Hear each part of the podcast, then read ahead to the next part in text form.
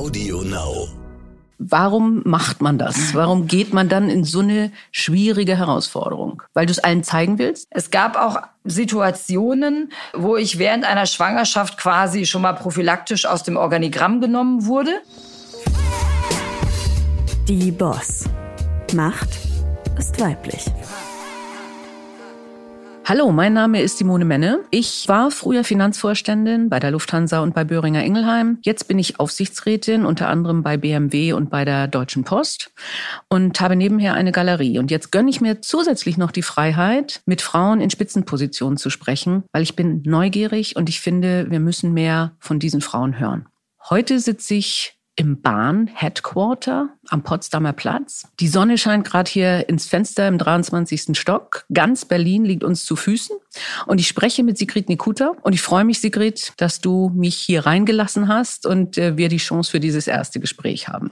Also ganz herzlichen Dank. Ich freue mich, äh, dass wir heute hier zusammen sind und wir gemeinsam dieses Gespräch führen werden. Klasse.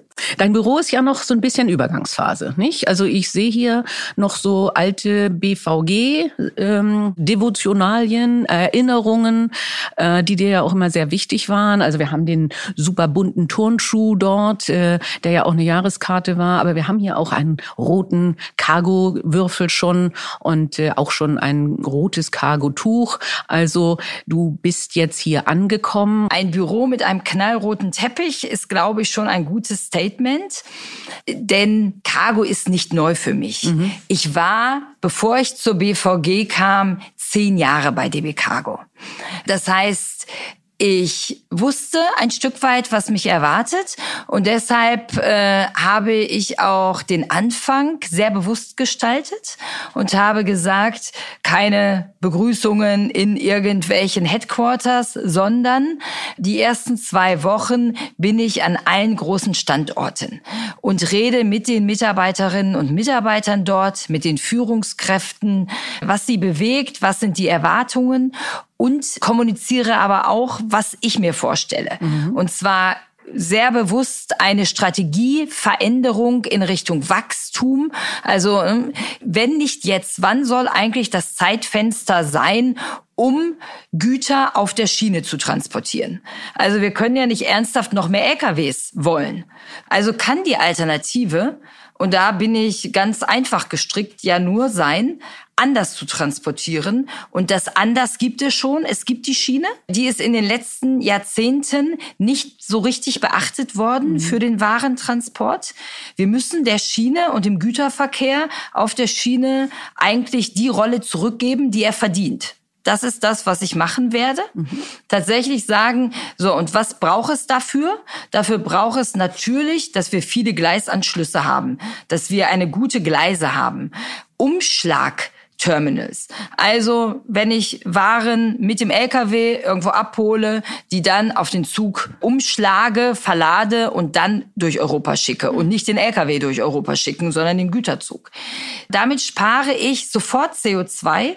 Jede Tonne, die ich nicht auf dem LKW, sondern auf der Schiene transportiere, spart sofort 80 Prozent CO2. Wir kommen da mal zu einer Rubrik, die ich eigentlich immer bringen möchte in diesem Podcast. Das ist so ein Zitat oder eine Schlagzeile meiner Gesprächspartnerin.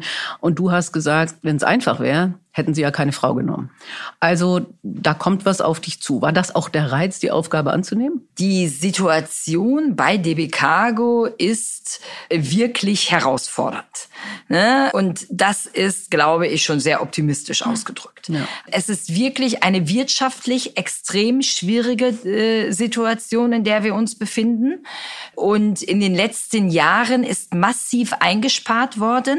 Die massiven Einsparungen haben aber nicht dazu dazu geführt, dass das Ergebnis der Cargo mhm. besser geworden ist, sondern die haben nur dazu geführt, dass weniger Verkehr auf der Schiene läuft. Das Ergebnis der DB Cargo ist aber Jahr für Jahr schlechter geworden. Mhm. Das ist wirklich so herausfordernd, dass ich glaube, das Zitat stimmt. Es ist eine Kerneraufgabe und es ist eine langfristige Aufgabe. Ja. Denn was in den letzten, ich sag's mal, 10, 15 Jahren Stück für Stück runtergefahren wurde, wird kein Manager dieser Welt in ein, zwei Jahren wieder auf das Niveau von vor 15 Jahren heben. Mhm. Sondern da kannst du nur in Schritten vorangehen und jeder Schritt ist im Übrigen auch schwer. Und, und war das der Reiz? Warum macht man das? Warum geht man dann in so eine schwierige Herausforderung? Weil du es allen zeigen willst? Ja, also das habe ich mich natürlich auch gefragt. Mhm. Äh, in meiner Wahrnehmung gibt's ja, gibt es verschiedene Typen von Managern. Es gibt Manager, die extrem gut darin sind, ein Weiter so zu, zu mhm. orchestrieren. Und es gibt so diesen Manager-Typ, der jeden Tag einen gewissen Adrenalinstoß braucht, weil es etwas Unbekanntes ist und etwas Schwieriges mhm. ist.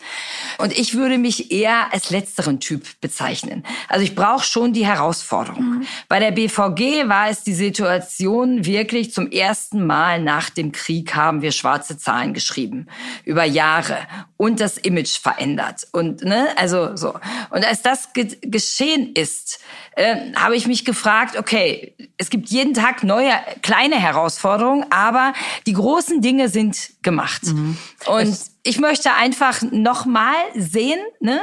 Also jetzt wirklich tatsächlich, das reizt mich ungemein zu sagen, ich möchte diesen großen Hebel, DB Cargo. Und der ist für die Umwelt der entscheidende Hebel. Ja. Wie werde ich die Waren durch Europa transportieren? Mein Traum ist, dass demnächst bei jedem Glas Marmelade, was irgendwann, was du im Supermarkt kaufst, du guckst und sagst, wie ist denn das transportiert? Und da steht dann drauf, transportiert auf der Schiene. Klimaneutral. Genau, ja. so. Dieses Bewusstsein auch, mhm. weil wir haben ja absurde Transportketten in Europa, die extrem günstig sind. Da wird der, der, der, die Milch wird da äh, äh gemolken, in die Molkerei transportiert, der, der Joghurtbecher kommt von da, der Joghurtdeckel aus einer ganz anderen Ecke und irgendwann wird alles zusammengesetzt und endet als Joghurt in einem Supermarkt. Ja. Das Witzige ist ja, also du bist ja Psychologin. Wolltest du eigentlich schon immer diesen Job haben? Oder diese Psychologin ist wirklich ungewöhnlich, oder? Als ich studiert habe, war es sehr ungewöhnlich. Ja. Äh, ich habe von 1988 bis 93 studiert und damals studierte man Psychologie um Therapeutin ja, zu werden. Genau. Das, das war, ist auch das Einzige, was ich kenne. Das war eigentlich so der, der klassische Weg. Ich wollte Allerdings nach einer kurzen Phase, in der ich in den Justizvollzugsdienst gehen wollte, oh, als Gefängnispsychologin. Wow. Das war meine ursprüngliche Motivation. Ich sehe, du äh, liebst die Risiken. Äh, zu, äh, das Fach zu studieren, habe ich dann umgeschwenkt nach meinem ersten Praktikum im Gefängnis und habe mich in Richtung Wirtschaft okay. bewegt. Also schon sofort quasi, ist, dass klar war, Arbeitsbetriebsorganisationspsychologie und äh, habe dann sofort während meines Studiums und danach in einer mittelständischen Unternehmensgruppe gearbeitet, direkt beim Inhaber dieser Unternehmensgruppe. Äh, und der hat immer Unternehmen, die gerade in den Konkurs gegangen waren oder kurz davor waren, gekauft, ah ja. saniert und seiner Unternehmensgruppe hinzugefügt. Und mein Job war quasi in diesen Sanierungsphasen vor Ort zu sein. Ähm, und äh, es gab jede Woche quasi Meetings mit dem Management und all den Beteiligten und, und ihm. Und da wurde festgelegt, was ist zu tun, welche Schritte.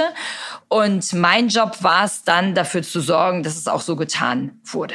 Okay. Und da habe ich natürlich sehr stark gelernt, wie viel von Motivation abhängig ja. ist, äh, wie, wie, und auch äh, sehr stark das Gefühl dafür bekommen, wie bekomme ich Menschen eigentlich dazu, Dinge, die vielleicht schwierig sind, die dennoch sinnvoll sind, dann auch wirklich zu tun. Mhm. Okay. Das war oft hart, weil es teilweise wirklich Arbeitsplatzabbau war. Ja. Aber äh, es wurden Arbeitsplätze abgebaut, aber der andere Teil wurde dadurch gerettet. Mhm. Also das kenne ich auch. Wenn man, wenn man, man muss es erklären und man muss es transparent machen, äh, denn wenn Mitarbeiter es verstehen, sind sie auch tatsächlich häufig bereit, sowas in Kauf zu nehmen. Nicht? Also das, das denke ich auch. Also, aber ich muss jetzt mal zu noch einem anderen Thema kommen, weil äh, deine Kombination Psychologie, Sanierungsfälle, das ist etwas, was ich sehr wichtig finde, dass wir das jetzt bearbeitet haben, weil häufig sind die Fragen, die du ansonsten mhm. kriegst, nämlich, oh, Frau Nikuta, Sie haben Karriere und fünf Kinder, ja. wie funktioniert das eigentlich? Das letzte Mal, als wir uns äh, wirklich getroffen haben, war bei Starke Frauen, starke Wirtschaft. Ich glaube, der ganze Tag ging um solche Fragen. Und äh, inzwischen verdrehe ich ja häufig die Augen bei diesen Fragen. Ich vermute du auch, aber ich glaube, es gibt immer noch junge Frauen, die sagen, Wir möchten aber trotzdem gerne hören, wie das eigentlich geht. Also du hast recht, ich verdrehe bei den Themen auch manchmal die Augen Früher im Übrigen mehr als jetzt. Ah, das ist interessant. Äh, weil äh, zum Anfang meiner Berufskarriere dachte ich, es kommt wirklich ausschließlich auf die Leistung an. Ich erlebe viele Frauen, die etwas Ähnliches sagen, weil ich, äh, glaube ich, das Gefühl hatte, am Anfang war es auch irgendwie eher geschlechtsunabhängig. Mhm. Irgendwann habe ich erst dann festgestellt, dass es doch einen größeren Unterschied macht, ob du es als Frau machst oder als Mann machst. Auch was die weiteren Karriereschritte angeht. Das kann man durchaus durchaus auch nachvollziehen. Ab, ne, bei vielen Führungskräften läuft dann im Hintergrund die Fragestellung mit, lohnt es sich jetzt, diese Frau zu fördern? Wird sie nicht irgendwann Kinder bekommen und rausgehen? Und ist ein Mann dann nicht eigentlich der verlässlichere Mitarbeiter? Hm. Das, glaube ich, ist immer noch in vielen Köpfen fest verankert. Ja. Und das muss man sich, dessen muss man sich bewusst sein. Also die typischen unconscious bias, die Stereotypen, die wir alle im Kopf haben. Absolut, immer noch, bis zum heutigen Tag. Daran hat sich nicht viel geändert. Allerdings hat sich die Realität geändert. Ich erlebe sehr, sehr häufig mittlerweile Frauen, die auch das Thema Karriere, auch das Thema Kinder und Karriere exzellent zusammenbringen. Mhm. Ich erlebe ehrlicherweise weniger Männer, die das exzellent zusammenbringen. Ne? Mhm. Also so, das ist muss man würde ich äh, würde ich auch mal äh, so so offensiv sagen. Und deshalb entwickle ich manchmal sogar einen nahezu missionarischen Eifer, tatsächlich auch jüngeren Frauen zu sagen, ihr müsst das Selbstbewusstsein haben und auch die Forderung an die Gesellschaft und das Unternehmen, aber auch die Anforderung an euch selbst, dass das alles miteinander geht. Also ich denke, wir müssen da vielleicht auch mehr tatsächlich Heldinnen Stories erzählen. Als wird häufig ja in, in der Mediendarstellung kommt da häufig eine negative Konnotation. Wenn Janina Kugel beispielsweise ihr jetzt ihren Vertrag nicht verlängert hat, kommt, sie ist gescheitert oder sie musste gehen. Wir sehen es auch bei Politikerinnen und ich denke, also wir müssen junge Frauen ermutigen und das höre ich bei dir auch raus, nicht? Also ich hatte zum Beispiel jetzt eine Story, da hat mich eine junge Frau angesprochen, die gerade schwanger ist. Mhm. Und ähm, hat mich auch um Rat gebeten. Nun kann ich ihr nicht viel Rat geben, weil äh, ich war nie schwanger im, im Beruf. Ähm, du warst fünfmal schwanger. Äh, hast du gemerkt, dass man dich da anders behandelt hat? Das ist eine gute Frage. Ich antworte wirklich ehrlich drauf. Ja. Ich fand es ganz schwierig in den Schwangerschaften. Nicht körperlich schwierig. Mhm. Da, da hatte ich das, ich sag mal, Glück, dass das sehr leicht war. Aber die Behandlung im Unternehmen hatte ich das Gefühl, wurdest du ab dem Zeitpunkt behandelt, als wären Teile deines äh, geistigen Denkvermögens abgeschaltet. Ja. Also permanent gab es Sprüche so nach dem Motto, also das machen Sie doch lieber nicht. Ne? Also dieser Abendtermin ist doch vielleicht zu viel für mhm. Sie. Ne? Also diese Reise möchten wir Ihnen doch nicht zumuten. Also echt verfehlte Rücksichtnahme. Also ja, vergiftete Rücksichtnahme, ja. so würde ich es ganz deutlich nennen. Weil das auf der anderen Seite natürlich dann dazu führt, dass weiter an der Geschichte geschrieben wird, schau, die Frau kann doch gar ja. nicht, sie ist doch jetzt schwanger. Meinst du, das war wirklich absichtlich? Ich glaube, dass, dass das so eine Mischung ist ja. aus, also es war tatsächlich so, dass einige äh, das klar als ihre Karrierechance gesehen haben. So nach dem Motto, jetzt ist die jetzt vielleicht aus dem Rennen, ja. jetzt kann ich, äh, jetzt kann ich übernehmen.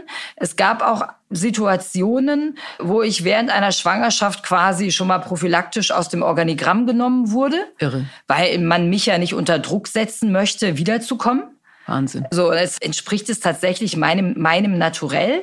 Und da will ich nicht falsch verstanden werden. Das ist jetzt nicht das Modell, was jeder machen muss, aber mein Naturell ist es eigentlich sofort wiederzukommen. Mhm.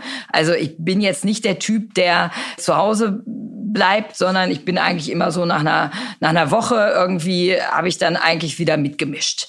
Da habe ich das ganz, ganz massiv erlebt, dass das eben absolut irgendwie nicht gewollt war, weil man erwartete und mich nahezu zwingen wollte, doch jetzt endlich ruhiger zu sein, sich um die Kinder mhm. irgendwie zu Hause zu kümmern. Es gab äh, bedauernde Worte für meinen Mann, mit so einer Frau verheiratet zu sein. Es gab auch bei meinen letzten Schwangerschaften in Berlin eine öffentlich geführte Diskussion, wie ich es verantworten könnte, einfach weiterzuarbeiten. Es erinnerte mich an echt so irgendwie nahezu manchmal an das Mittelalter. Ja. Aber in dem Sinne bist du dann ein Rollenvorbild. Oder bist du, setzt du junge Frauen vielleicht sogar auch unter Druck? Das also ich Mitarbeiterinnen, die dann sagen, ich- oh Gott, ich kann es mir gar nicht leisten? Das habe ich äh, durchaus schon mal gehört. Ich glaube, das sollte ähm, jeder für sich entscheiden, Muss so sein, ja. äh, wie, wie er das macht. Aber ich, ähm, ich sag mal, ich habe in der Zeit sogar ganz bewusst, weil ich irgendwie das Gefühl hatte, ich muss jetzt mal irgendwie mich auch intellektuell noch mal mehr fordern, habe ich genau in dieser Zeit in der Kinderphase promoviert, nebenberuflich und habe dann irgendwann 2009, da war ich äh, gerade mit dem dritten Kind schwanger, also auch meinen Doktortitel gemacht. So nach dem Motto, jetzt zeige ich doch mal allen, das geht auch Es noch. geht auch noch, wow. So, ne? Aber das muss jeder für sich sehen und da finde ich halt es unschön, dass die Gesellschaft so vorsortiert und quasi so ein Bild äh, macht. Also es ist ne, es ist gut, wenn du äh, wenn du als Frau zu Hause bleibst, es ist gut, wenn das so ist, wenn du das so machst, weil das, das schürt erstmal eine Erwartungshaltung. Ich denke auch. Ich denke, wir müssen unbedingt aus den Schubladen raus, weil jede ist an einer anderen Lebenssituation, jeder hat einen anderen Partner äh, und äh, dann muss jede für sich entscheiden. Und wichtig ist, dass einfach nicht vorausgesetzt wird, es muss alles nach dem einen Muster laufen. Nicht? Das denke ich auch. Aber ein anderer Punkt hast du auch eben angesprochen, geht auch ein bisschen in die Richtung.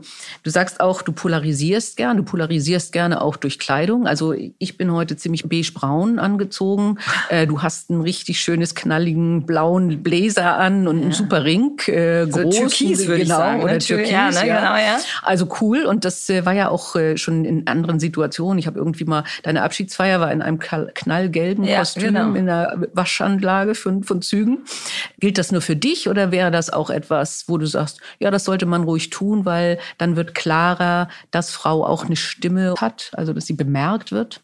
ich sag mal, Me- Menschen ticken ja in gewissen Weisen noch äh, in archaischen Grundmustern. Und da wird Dominanz durch Größe und Gewicht kommt irgendwie zum Ausdruck. Okay, ja. So, das ist bis heute Also so. der große Silberrücken. So, genau. Und da hast, hat ein, ein extrem großer äh, Mann hat damit ein anderes erstmal Standing als kleinere, zierlichere Frauen. So.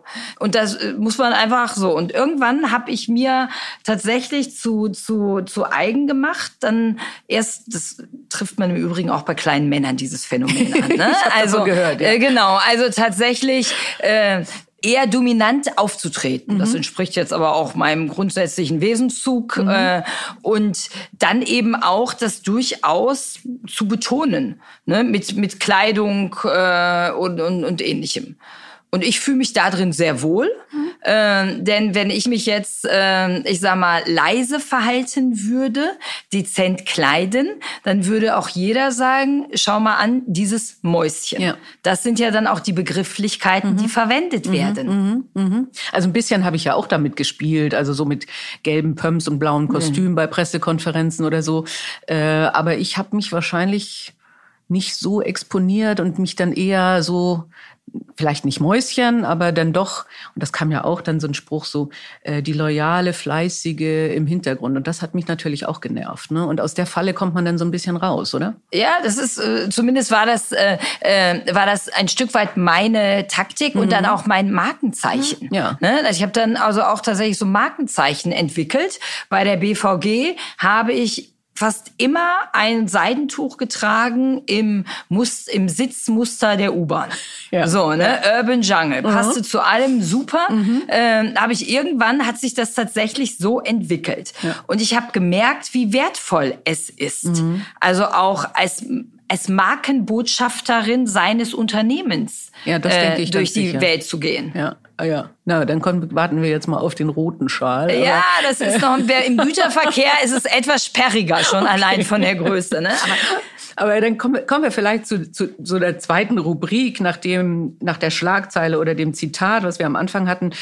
Jetzt mal, gibt es denn den einen Karrieretipp? Ist der, zieh dich schrill an oder polarisier oder ist das übernehm Risiken? Also irgendwo lässt sich, glaube ich, so mein Karrieretipp am besten zusammenfassen in ambitionierte Ziele haben und sie durchsetzen und sich nicht entmutigen lassen. Wirklich, ne? Also wirklich Ziele setzen und durchziehen. Und alle Leute, die sagen, das geht nicht oder das haben wir noch nie so gemacht, äh, beiseite lassen. Genau. Also wirklich sich da auch nicht irritieren lassen. Mhm. Dazu würde ich jetzt auch nicht jedes Ziel, was ich mir gesetzt habe, unbedingt laut kommunizieren mhm. an manchen Stellen. Mhm. Und manchmal sind die Wege eben auch anders als gedacht. Ich hatte zum Beispiel nie das Ziel, BVG-Chefin zu mhm. werden, weil die BVG viel zu weit weg war. Aber ich hatte das Ziel gehabt, und so habe ich damals getickt, bis zu meinem 40. Lebensjahr Vorstand zu sein. Okay. Seit wann? Also wann, wann hast du dir das vorgenommen? Ich glaube, so als ich 30 war. Okay, ja. So, im Anfang habe ich mir in meinem Berufsleben immer so Gehaltssummen vorgenommen äh, und gesagt, bis dann brauchst du das Gehalt. Und irgendwann habe ich gesagt, so und jetzt dann, ne, mit 40 musst du Vorstand sein. So zielstrebig war ich nie. Aber, so, und ja, dann wurde ich klasse. schon leicht nervös, ja. aber genau im, im April des Jahres, in dem ich 40 wurde, war ich dann auch Vor wurde ich auch Vorstand damals in Polen. Dann gab es tatsächlich eine Entwicklung, dass ich dann relativ kurze Zeit danach Vorstandsvorsitzende und Vorstand Technik und Betrieb in Berlin wurde. Ja. Klasse. Also so, das, und das ich frage jetzt nicht ja. nach dem Ziel, das, äh, das du dir heimlich vorgenommen hast. Äh, nee, aber das, wir, wir reden in zehn Jahren nochmal drüber. Das Ziel hier kann ich tatsächlich gut definieren, weil ich habe mir wirklich vorgenommen, dass ich dem Güterverkehr die Position wieder einräume auf der Schiene, die er verdient. Mhm. Der Schienengüterverkehr wirklich wieder das, dir die Rolle zurückgeben. Mhm. Das ist mein Ziel. Okay. Und äh, das ist ein Stück weit dann ich glaube, da zunehmenden Abgeklärtheit, weil ich sag mal, mit 50 hört es dann irgendwann auf, mhm. dass man sagen muss, also ich muss jetzt irgendwie die nächste Karrierestufe mhm. äh, machen. Jetzt erlaube ich mir doch tatsächlich auch inhaltliche Ziele zu definieren. Ja, ja, ja. Finde ich, finde ich auch ein ja wirklich tolles Ziel. Aber gerade wenn wir jetzt darüber reden, also diese Ziele, Klimaneutralität und die jetzige Gemengelage. Also ich denke jetzt gerade mal an die Kommunikation äh, Siemens, Herr Käser mit Fridays for Future. Ähm, das ist ja auch etwas, was auf dich zukommen wird ähm, und wo dann im Zweifelsfall heutzutage fast jedes Unternehmen ja in diese Lage kommt, äh, dass man sagt, okay, wir haben, eine, wir haben Ziel Klimaneutralität, wir haben Ziel so und so viel Fracht auf die Schiene und dann kommt irgendein Projekt, wo dann plötzlich gesagt wird, ja, aber das ist ja überhaupt nicht klimaneutral. Und, und ich sehe da eine gewisse Schwierigkeit. Also ich fand es eigentlich gar nicht schlecht, wie, dass Herr Käser überhaupt sich auf das Thema eingelassen hat. Er hat sich ja auf eine Diskussion eingelassen, er hat sich nicht weggeduckt. Ähm, und häufig wird das Thema so emotionalisiert, also dass man als Unternehmen ja kaum gewinnen kann, oder? Man muss ja dann eigentlich versachlichen, oder, oder wie würdest du das angehen? Mhm. Ja, also versachlichen, aber einfaches Versachlichen. Mhm. Weil ich glaube, Unternehmen ticken ganz oft so, dass sie sehr komplex erklären. Unternehmen fungieren ja in einer komplexen Welt. Mhm. Und einfachen Parolen komplexe Erklärungen entgegenzusetzen, ist halt häufig schwierig. Von vornherein genau. zum Scheitern verurteilt. Deshalb ja. äh, glaube ich wirklich, also ich bin ein großer Fan von einer gewissen Leichtigkeit auch mhm. in der Kommunikation mhm. und von einer maximalen Einfachheit. Mhm. Denn äh, wirklich du musst, du musst es schaffen, einfache Botschaften zu senden. Mhm. Und so ein Unternehmen hat eben auch die Funktion, ganz vielen Menschen Arbeit zu geben. Mhm. Bei aller Liebe, ohne Unternehmen können wir in Deutschland hier leider, äh, ne, äh, verdient ja dann keiner Geld. Also ja. wäre schon schön, wenn wir Unternehmen haben, die auch etwas produzieren. Mhm. Also dann würdest du also eigentlich tatsächlich empfehlen, wenn, wenn so eine Situation kommt, schon zu sagen, ähm, sorry, wir schaffen Arbeitsplätze, das ist wichtig.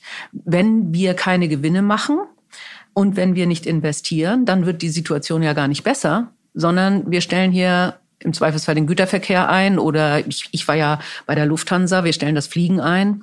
Und ich denke auch, wir müssen mehr in Richtung neue Technologie und Innovation arbeiten. Ja. Und dazu braucht man Unternehmen, die unternehmerisch agieren und Gewinne machen. Genau, die, die wirklich, die auch das Geld haben zum Investieren und die sich auch etwas trauen. Mhm. Weil ich glaube, wir müssen aufpassen, dass wir nicht vor lauter Vorsicht, so nach dem Motto, ne, äh, auch wichtige Tendenzen äh, verschlafen. Das geht in Richtung Umwelt, das geht aber natürlich auch in Richtung Datenschutz. Mhm. Da sieht man ja auch eine große ja. Differenz zwischen zum Beispiel Amerika und uns. Mhm. Ne? Und gleichzeitig wenden wir dann alle Produkte an, die, äh, die in den USA entwickelt wurden und tolerieren, dass sie gegebenenfalls einen alten anderen Datenschutzstandard haben. Da sind wir, da sind wir auch als Endnutzer nicht wirklich konsequent, äh, ja, nicht, nicht wirklich konsequent. Ne? Absolut. Ne? Wobei auch das finde ich teilweise ein bisschen schwierig. Ähm, aber ich sehe den Punkt.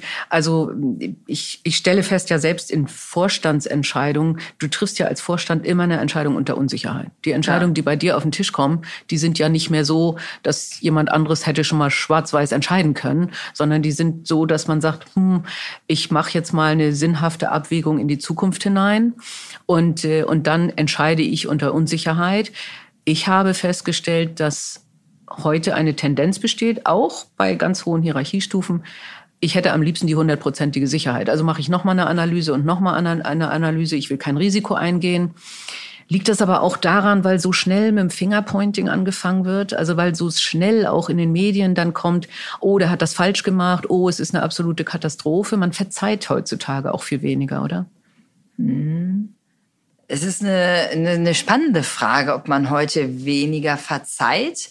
Auf jeden Fall sind, sind diese Entscheidungen eher in den Medien, in den sozialen Medien. Es ist alles viel, viel transparenter. Ja. Äh, und ich glaube, das führt auch zur Sorge bis hin in oberste Hierarchiestufen. Äh, du musst ja quasi immer mitdenken, was könnte was könnte in den einschlägigen äh, genau. äh, Medien darüber kommentiert werden. Ja. Und ich glaube, das ist eine große Stärke, wenn du schaffst, dich davon unabhängig zu machen, mhm. wenn du einfach mhm. deinen Managementstil weiterfährst. Mhm. Also ich habe mir das wirklich in Berlin angewöhnt, weil in Berlin ist die Medienlandschaft sehr eng. Unglaublich viele Medien, die alles, was mit der BVG zu tun hatte, gern und immer kommentieren. Hast du das gelesen? Hast du die Artikel über die Teilweise habe ich sie gelesen, teilweise nicht. Es wird aber auch Interessenspolitik darüber gemacht. Also da geben dann Interessensgruppen, alle möglichen Menschen nutzen die Medien, um ihre ihre Statements äh, zu machen. Und ich habe mir dann wirklich zu eigen gemacht, ich entscheide auf Basis der Faktenlage, ja. so gut es geht. Und mhm. wirklich. Und, ne, und da ist, was sagen andere darüber, was könnte in den Medien stehen, kein guter Ratgeber. Mhm. Und das hilft, weil damit kannst du auch immer das, ich meine, als erstes muss ich jede Entscheidung von mir selber rechtfertigen. So. Wenn ich glaube, richtig entschieden zu haben, ist erstmal schon, ist erstmal schon das Allerwichtigste. Ja. Wenn ich später irgendwann feststellen sollte, dass es auf Basis der Fakten vielleicht nicht das Richtige gewesen ist, dann muss ich auch damit leben. Fakten ändern sich und dann muss ja. man im Zweifelsfall auch den Mut haben, zu sagen, okay, die damalige Sicht war eine andere und deswegen müssen wir jetzt etwas anders ja. entscheiden. Das, denke ich, ist auch manchmal ein Fehler, äh, der gemacht wird, dass einfach, äh, um das Gesicht nicht zu verlieren, man dann einfach weitermacht und weitermacht und weitermacht, ja. weil man sich nicht traut zu sagen, das war vielleicht mal eine falsche Entscheidung, oder? Genau, und das finde ich ist, also da bricht mir kein Zacken aus der ja. Krone, das zu sagen. Mhm. Und ich finde auch Entscheidungsschnelligkeit ist ein wichtiges Gut. Mhm. Diese nochmal in eine Schleife schicken, nochmal in eine Analyse, nochmal Meinungen einholen, beschleunigt Prozesse im Regelfall nicht, entmutigt auch Organisationen und meiner Erfahrung nach werden die Entscheidungen dadurch auch nicht besser. Und aus meiner Sicht ist noch dieses Thema äh, Fehlertoleranz extrem wichtig. Mhm. Weil ich sag mal, jeder von uns macht Fehler. Jeder von uns hat Unsicherheiten. Äh, ne? Was ist jetzt der richtige Weg? Und darüber müssen wir reden ne, miteinander. Also gerade über, da ist etwas nicht so gelaufen oder da bin ich mir nicht sicher, in welche Richtung ich gehen sollte. Das sind die Punkte, wo ich sage, darüber sollte man reden. Und okay, ein Fehler ist eine Lernmöglichkeit für die nächste Situation. Das, das ist, ist gut. Ich habe mal von einem CEO gehört, der tatsächlich seine Fehler auch im Intranet äh, publik gemacht hat, äh, um als Beispiel voranzugehen. Ja, also man gut, sagt also, auch ein Chef kann Fehler machen und traut euch bitte zu, Fehler zu machen. Ähm, was war denn so ein Fehler, den du mal gemacht hast? Also ich habe zwei gemacht, die mich jedes Mal den Job gekostet haben. Okay. Also einmal tatsächlich, äh, als ich ein IT-Projekt Projekt äh, geleitet habe, äh, was am Ende wie viele IT-Projekte viel zu teuer war und viel zu lange gedauert hat. Und einmal tatsächlich in der Fehleinschätzung eines Chefs, wo, wo ich wirklich äh, nicht verstanden habe, wie er tickt äh, und ihn dadurch falsch, völlig falsch behandelt habe. Und das ging auseinander. Wir konnten nicht mehr zusammenarbeiten. Ne?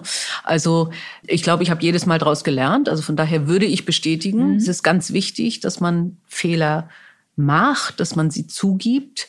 Aber in dem Moment, in dem der Fehler passiert, fühlt man sich natürlich eigentlich ziemlich daneben. Ja, ich sag mal, es, stimmt, aber es beeinflusst den Lebensweg gewöhnlich positiv eigentlich. Interessant, oder? Also, ja, das genau. stimmt. Wobei, wenn jemand einem so einen Spruch mit dem Moment macht, also damals war mein Chef Thomas Sattelberger und der hat gesagt, Frau Menne, in fünf Jahren werden Sie wissen, wofür es gut war. Und in dem Moment habe ich gedacht, oh nee, das brauche ich jetzt gar nicht, diesen Spruch. Also äh, das stimmt. Das ist natürlich ne, in dem Moment kann man äh, kann man damit nichts nichts anfangen. So so so richtig äh, große Fehler, die tatsächlich meinen, also die so die die dann dazu geführt haben, dass ich was anderes machen musste, glaube ich äh, eher weniger. Ich hatte einmal die Situation, da habe ich einen Vorgesetzten, mit dem ich bis dahin sehr gut zusammengearbeitet habe, darauf angesprochen, dass gewisse Verhaltensweisen von ihm nicht tolerabel sind. Mhm. Ich glaube, ich habe es jetzt auch nicht besonders feinfühlig gemacht, muss ich auch mal sagen. Ja. Aber ich habe ihm das halt sehr offen gesagt, dass es so nicht geht. Und das führte dazu, dass er wirklich von jetzt auf gleich völlig umgeschaltet hat und dann wirklich sich zu dem Spruch hinreißen ließ, dafür, dafür werde ich sie vernichten.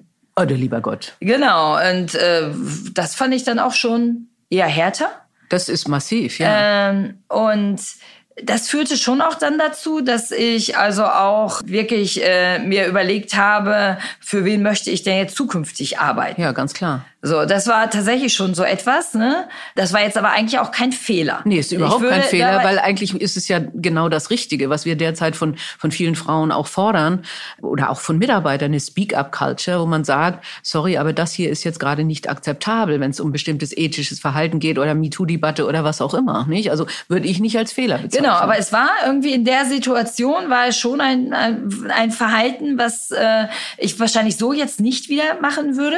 Jetzt würde ich anders anders mit der Situation umgehen, wahrscheinlich auch weniger konfrontativ, mhm. ne, so eher Hilfestellung gebend, um viel und, und viel sanfter in dieser Situation. Ne? Tatsächlich. Da hatte ich okay. tatsächlich, also da hatte ich einfach unser gutes Verhältnis überschätzt. Ja, ja. Ich habe gedacht, ich kann ihm das, wenn ich ihm das nicht so brutal sage, wird es niemand tun. Mhm. Mhm. Ah, das ist interessant. Ich hätte gedacht, dass du heute sagst, nö, also das würde ich immer noch so tun und im Zweifelsfall die Konsequenzen in Kauf nehmen. Habt ihr dann noch danach zusammengearbeitet? Nie wieder. Okay, ja. Ja, ja, du bist ihm aus dem Weg gegangen oder er dir? Genau, also nie wieder. Ja, ne? Okay. Das war also ein war dann extrem schnelles Ende der Zusammenarbeit, ja. die dann da einsetzte. Ja, ja. Aber da komme ich dann noch mal auf das Thema. Wir haben das vorhin nicht ausdiskutiert. Das Thema anderes Netzwerken von Männern und Frauen. Ja, stimmt. Ähm, also, weil das ist ja dann auch so ein Thema, wie verhalten sich Frauen in bestimmten Situationen mit Feedback geben, aber eben auch, wo sitzen Frauen überhaupt mit dabei, wenn man die Chance hat, vielleicht andere Netzwerke zu binden, die einem dann helfen würden in so einer Situation, wo man dann vielleicht nicht so konfrontativ sein muss, aber vielleicht bei einer lockereren Situation mal Hilfestellung geben, mhm. wie du so schön sagst. Ne? Und da hast du mal, ich glaube, ich habe das äh, ja. Zitat hier, es kommt nicht auf die Leistung an, es kommt auch, oder vielleicht nicht nur auf die Leistung an, es kommt auch auf Netzwerke an. Wer kennt wen? Es kommt auch auf andere Mechanismen an, die wahrscheinlich auch was mit dem anderen Geschlecht zu tun haben. Ja. Und äh, ich habe es nicht so ganz verstanden. Also was? Also das ist äh, meine ein, eines meiner Grunderleben ist, äh, dass Frauen auch ich extrem sachbezogen sind. Wir wollen einen guten Job machen. Mhm. Wir definieren uns über das, was wir im Job erreichen und leisten. Und dann das äh, Bier trinken, das abendliche Essen gehen, der Lunch oder das Breakfast mit irgendjemandem ist dann quasi, machen wir auch, aber ist zweitrangig. Das definieren wir häufig nicht als eigentliche Arbeit. Mhm. Das erlebe ich häufig bei Männern anders. Für die ist es genauso Arbeit. Die legen genauso viel Wert darauf, mhm. was auch, glaube ich, richtig mhm. ist. Genauso wie auch heute hier machen wir zusammen ein Interview? Passt das eigentlich in meinen Tagesablauf? Ja. Mhm. Eigentlich nein. Mhm. Ne? Ich mhm. bin, habe so viele Termine, bin so eng getaktet. Mhm. Aber dennoch zu sagen, das, was ins Netzwerk, was auch in, in, in Publicity geht, dafür nehme ich ist mir wichtig. die Zeit, weil es so, so wichtig ist. Und eben auch Netzwerke, und damit meine ich nicht Frauennetzwerke, mhm. sondern damit meine ich tatsächlich einfach äh, Verbindungen äh, zu anderen Managern, Verbindungen kultureller Natur, Verbindungen in die Politik. Mhm. Dafür sich Zeit zu nehmen und das ganz, ganz aktiv zu pflegen, ist eben ganz wichtig. Also das ist ein wirklich guter Punkt, den könnten wir sogar, glaube ich, aus meiner Sicht als zweiten Karrieretipp aufnehmen, weil was ich häufig höre von ähm, Menschen, die Konferenzen veranstalten, ist, äh, dass sie ja durchaus versuchen, gemischte genau. Panels hinzukriegen äh, und sie häufig Absagen von Frauen kriegen, manchmal auch Absagen in letzter Minute und die Frau schickt dann den Stellvertreter, weil sie was Wichtiges zu tun hat. Und eigentlich ist es ja super wichtig, dass wir Frauen auf Panel haben, dass wir da divers diskutieren, aber dass die Frau sich auch zeigt. Nicht? Genau, dieses Zeigen. Und ja. ich höre das häufig von Frauen, äh, gerne auch von Frauen, die Kinder haben, mhm. die dann sagen, ja, ich, ich arbeite Vollzeit, aber für Abendveranstaltungen habe ich da nun wirklich keine Zeit mehr mehr. Ja, ja. Ne? Und da, das ist natürlich genau so wichtig, mhm. da auch abends und auf Panels dabei zu sein, mhm. denn ansonsten verliert man die Sichtbarkeit. Ja. Ich denke, äh, du hast es eben auch kurz angesprochen und wir kommen auch langsam zum Ende. Aber das Thema Fremdbestimmung ist ja auch ein großes, nicht? Das heißt, äh, durchgetaktete Tage, wo im Zweifelsfall so ein Interview wie das hier eigentlich ungern reinpasst äh, und, und wo man also ich meine Erfahrung, dann morgens mal gesagt bekommt und dann musst du da sein, dann musst du da sein und äh, im Zweifelsfall tatsächlich die Zeit äh, für ein Break äh, gar nicht da ist. Oder äh, es sieht bei dir auch so aus, ja? Also du sagst es, das sieht bei mir tatsächlich so aus. Äh, ich, äh, ich habe immer einen Ausdruck, ich nenne diesen Ausdruck Laufzettel. Ja, ja, genau, im wahrsten ne? Sinne des Wortes. Genau, im genau. Wo Sinne, muss ich jetzt hinlaufen? Im wahrsten Sinne des Wortes. Ne? Und da beginnt der Tag irgendwie um, um halb sieben und und mhm. endet irgendwann. Und da ist jede Minute ja. irgendwie verplant. Ja.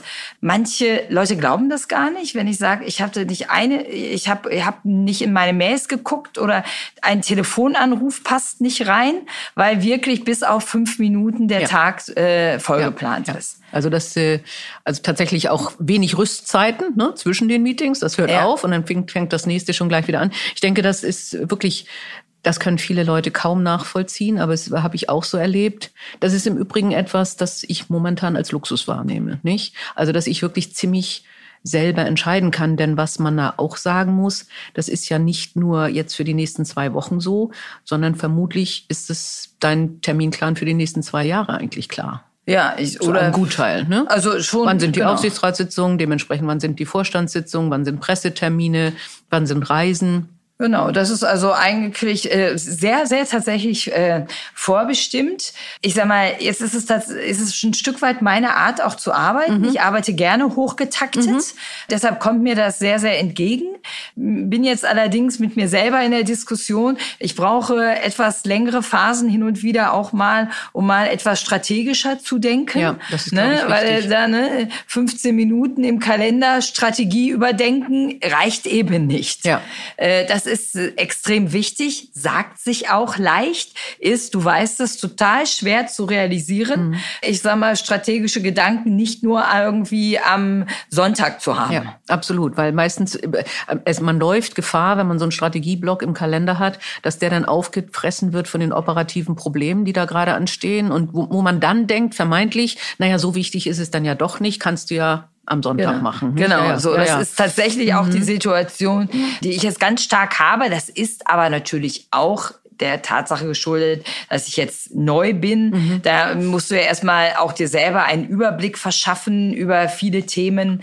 Ich glaube, und so habe ich es bei der BVG erlebt, je länger man da ist, desto strukturierter mhm. und auch positiv konturierter gelingt dann auch die Termingestaltung. Ja, ja, ja. Oh, gut. Vielleicht noch zum Ende, weil das ist so ein bisschen unsere dritte Rubrik, so eine Situation aus dem Bewerbungsgespräch. Was, was, hattest du überhaupt ein Bewerbungsgespräch jetzt für diesen Job hier? Mehrere?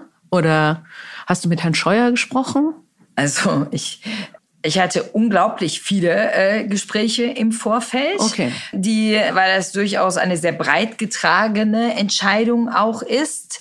Auch sein muss, ja. Sein natürlich, muss. ja. Äh, sehr viele Entscheidungen auch quasi unter oder Gespräche unter den Augen der Öffentlichkeit. Also es war alles irgendwie immer durchgestochen. Okay. Ja. Ja. Also die Zeitungen wussten mehr als ich, mhm. so, so ungefähr. Äh, das heißt, das ist durchaus eine ich glaube, eine sehr geübte Situation. Mhm, und ähm, man darf, braucht sich nicht vorzustellen, dass es irgendwann anders ist, sondern es waren wirklich extrem viele. Ich würde Ja. mal sagen, 20 würde ich Okay, mal einschätzen. Ja. ja, das ist schon, das ist mehr als in einem üblichen Bewerbungsgespräch, würde ich sagen. Und es ist ja, es gibt ja schöne Fragen, so Leitfäden für Bewerbungsgespräche. Eine ist ja dann immer, was ist Ihre größte Schwäche? Und die geübte Antwort ist Ungeduld. Genau, genau. Ungeduld. Weil, ne, man kommt natürlich gut, wenn ein Manager ungeduldig ist, dann kann man das als Schwäche nennen. Ich habe eine andere. Was wäre denn der Titel deiner Autobiografie? Wird auch gern genommen in Bewerbungsgesprächen. Ja, der, ähm, der Titel meiner Autobiografie, das ist keine einfache Frage. Ja, du hast ja auch noch ein bisschen vor dir. Genau, ich nehmen ich auch meine, Fußballstars sagen, ne? schreiben ja mit 25 schon Biografien. Also, Ja, mit 50 würde ich auch noch, nicht das äh, richtige Alter sehen. Ich glaube, so eine meiner Kernaussagen ist immer, das machen wir jetzt so. Das machen wir jetzt so als Autobiografie.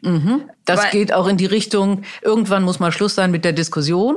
Genau, Ich habe mir ein Entscheidung, Bild, ja. Entscheidung gefällt, zack, das machen wir jetzt so. Und das hat dir auch geholfen als Motto. Ja, und dann bitte keine nochmal wieder weitere machen. Diskussion Mhm. und nochmal wieder in Frage stellen und nochmal könnte man auch andersrum machen. Mhm. Das kann ich wirklich nicht ausstehen.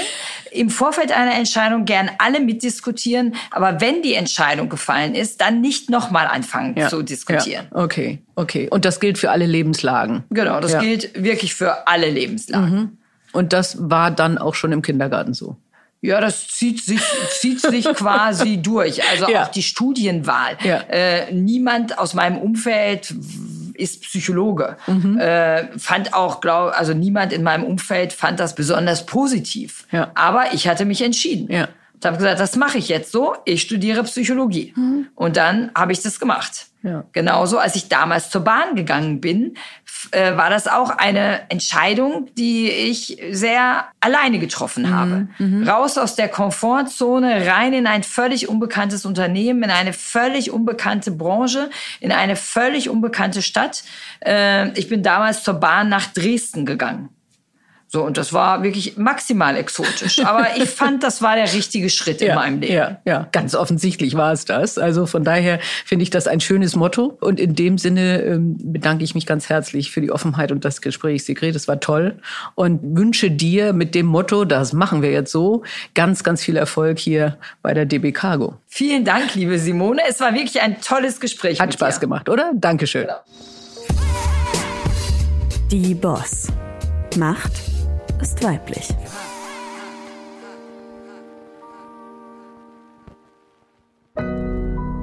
Audio Now.